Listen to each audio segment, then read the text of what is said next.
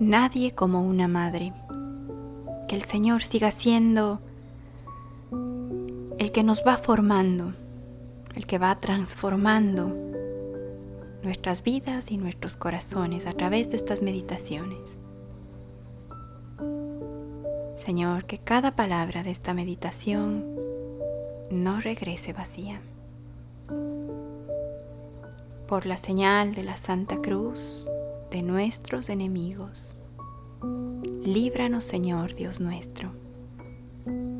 Invoquemos al Espíritu Santo. Ven Espíritu Santo, ilumina los corazones de tus fieles.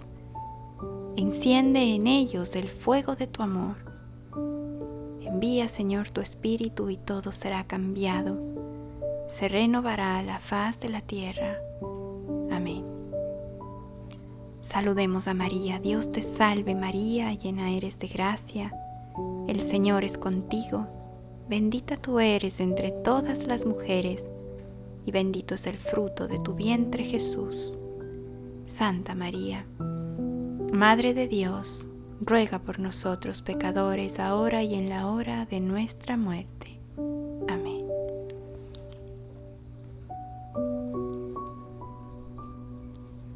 ¿Cómo es posible? Lucas 1:34 Aquí hay que decidir al momento si se prefiere la ciencia del hombre o la locura de Dios. Primera de Corintios 1:25. No por afán de contraposiciones, sino porque pocas cosas hoy parecen menos de moda que la exaltación evangélica de la virginidad. Ya no hay castidad. Tampoco existe respeto en la humanidad. Queda solo el deseo, el placer, lo que está llevando a la humanidad a una libertad sin límite, una libertad sin valores y por supuesto esta libertad nos conduce a tomar decisiones apresuradas, angustiosas, egoístas, erradas, tal como la falta de compromiso. La responsabilidad de una maternidad y paternidad que se evaden rápidamente, porque el fruto que viene no es el deseado.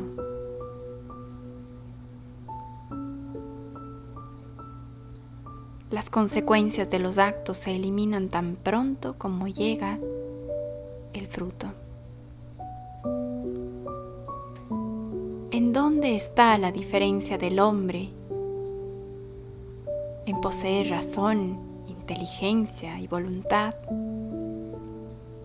con el simple instinto de los animales? La diferencia es grande. Los animales han superado al hombre. Ellos defienden a sus crías ante cualquier ataque. En cambio, el hombre y la mujer hoy en día exponen a manos de otros que participen en el asesinato de sus hijos. No es que nos impresione mucho los discursos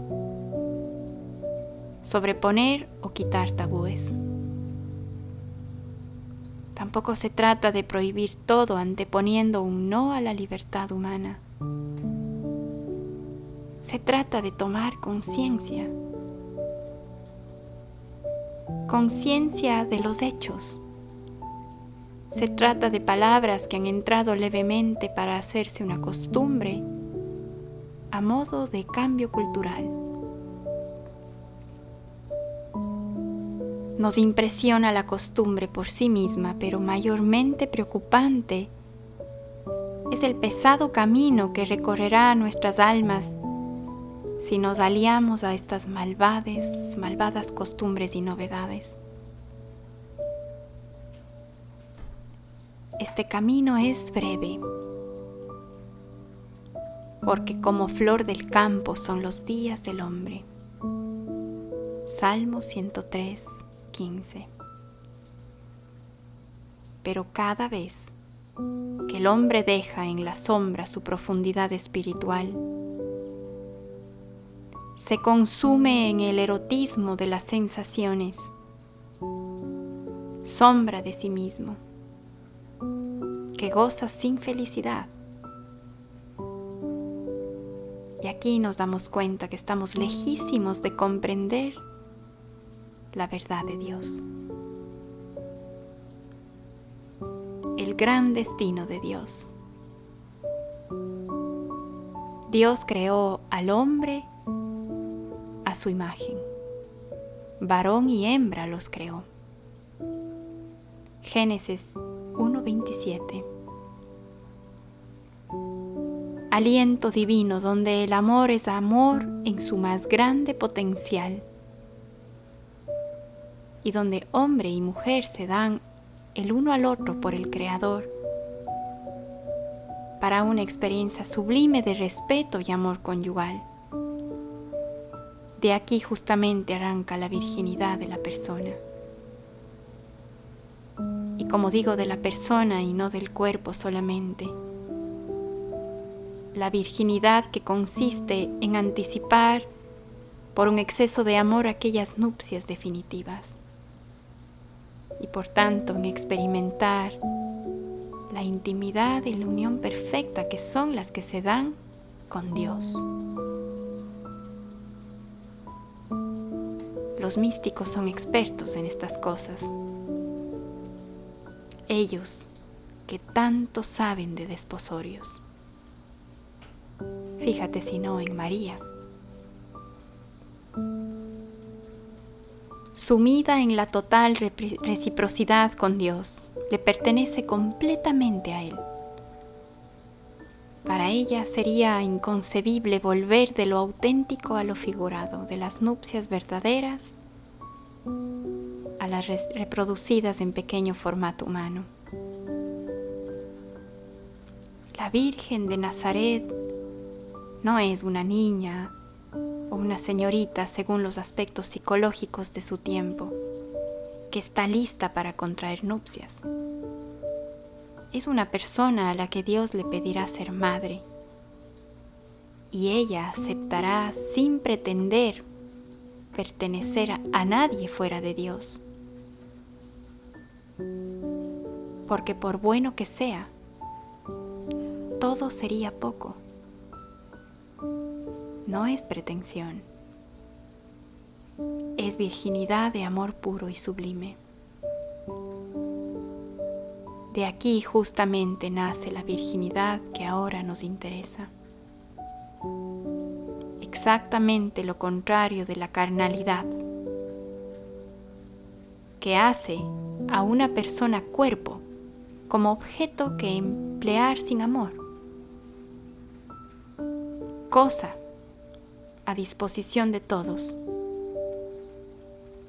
Y entonces residuo de tantos también. Vivo se llama organismo y muerto se llama cadáver. María es amiga del mundo,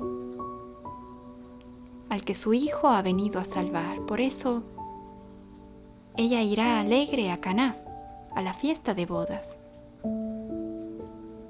Pero nadie puede transformarla de lo que es dichosamente humilde, esposa abismada ya en el amor del siempre amor. Por este matrimonio eterno es el que cree la iglesia apasionadamente y se gloria de ello sin temor. Nosotros, tú y yo, y los demás, ¿Compartimos verdaderamente este anhelo de Cristo? Hoy todo parece tejido y deformado por tan solo la sexualidad. Los ángeles del cielo de que habló Jesús en cierta ocasión, nos parecen sencillamente fantasmas, figuras que han pasado con las culturas antiguas. Pero deberíamos preguntarnos si estas ancladuras nuestras, estas declaraciones de primacía de lo sensible, no descubren nuestra gran incapacidad espiritual, nuestra carencia de técnicas de oración, nuestra vacilación para entrar de veras, de verdad, en la oscuridad de la fe. En todo caso, se imponen aquí algunos interrogantes. ¿No estaremos nosotros, por suerte, entre los resignados en cuestión de virginidad, resignados a servirle si de alguna manera nos importa como compromiso o a no vivirla como si fuese exigencia humana. También puede que hoy en día consideres más importante otros pecados. Quizá porque la simple palabra nos asusta un poco más y le vemos como pecado grave tal como la violencia, la injusticia, la inmoralidad, porque tienen una repercusión social ligera, pero quienes nos han enseñado a justificarnos de un desorden,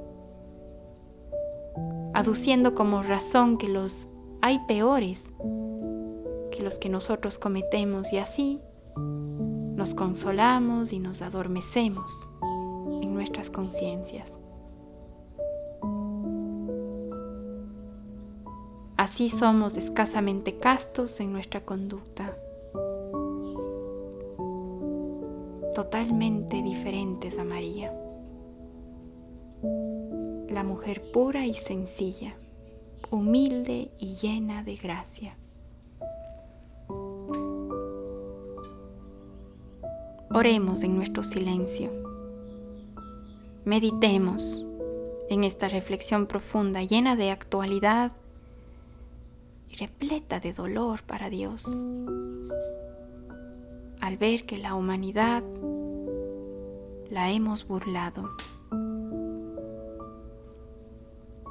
Debemos valorarnos con humildad y decir, Virgen animada por el Verbo colmado, de purísimo Dios, míranos. Cuánta necesidad tenemos de castidad y de un cuerpo espiritual. Estamos oprimidos por la aparente densidad de la carne. Ayúdanos, María.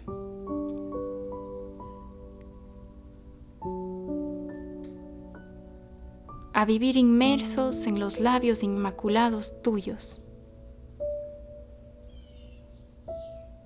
Que podamos hacer visible al amor. Que seamos donantes de gestos que purifican. Que veamos al amor tal como es y no como lo queremos ver. Un amor que lastima.